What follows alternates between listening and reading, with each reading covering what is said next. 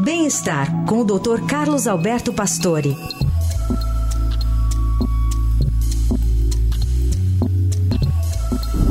Tudo bem, doutor Pastore? Bom dia.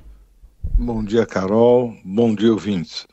Doutor, o consumo de peixes é, tem variações, né? Tem, tem peixes de mar, peixe de rio, alguns mais gordos, outros com uma carne mais magra. Todos eles são bons para a saúde? É, eu acredito ainda que o peixe ainda é um dos alimentos de origem animal, acho que associado a benefícios para a saúde, né?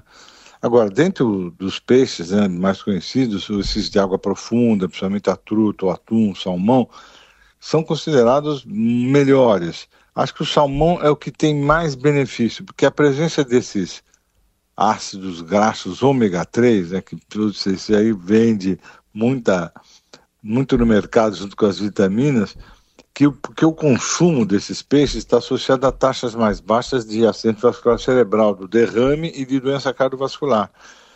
É, e eles estão mais presentes mesmo na, em quantidade no salmão, embora acho que arenque, sardinha também tenham bastante.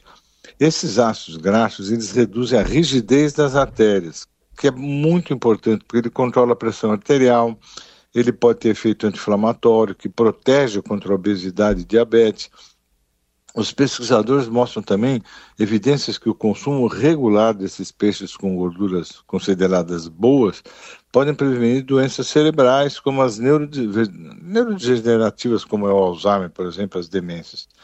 Agora, não há preocupação com o tipo de salmão, pois todos têm muitos nutrientes, e também mostra que a presença do mercúrio, que é muito comentada, ela é muito pequena, muito abaixo das recomendações internacionais de segurança.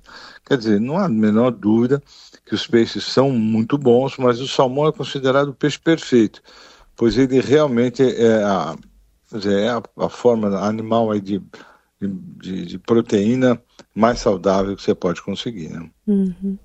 Quando você fala é, do que vem, né, de informações sobre os tipos, por exemplo, de salmão, né? Tem o salmão que a gente sabe que está lá selvagem, águas mais profundas e geladas, Isso. e tem os que são criados em cativeiro.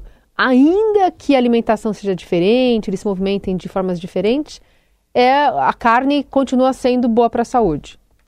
Não há dúvida. Toda vez que você vê as publicações sobre uh, a, a, fabulosa, o fabuloso ácido graxo ômega 3, né, que é realmente o mais importante, eles estão presentes em qualquer forma. Né? Uh, realmente você vê que o salmão é o primeiro do grupo e, e realmente é um, um peixe considerado para para as proteínas também, muito importante. Então, eu acho que não tem problema não. Muitas vezes fazem uma campanha da história da presença de mercúrio, mas vi que dentro desse trabalho eles falam perfeitamente que não tem problema. Então, essa possibilidade de comer peixe, substituir um pouco a carne de vaca, né, comer menos, ficar mais realmente com o peixe, eu acho que é uma alternativa extremamente saudável. Muito bom.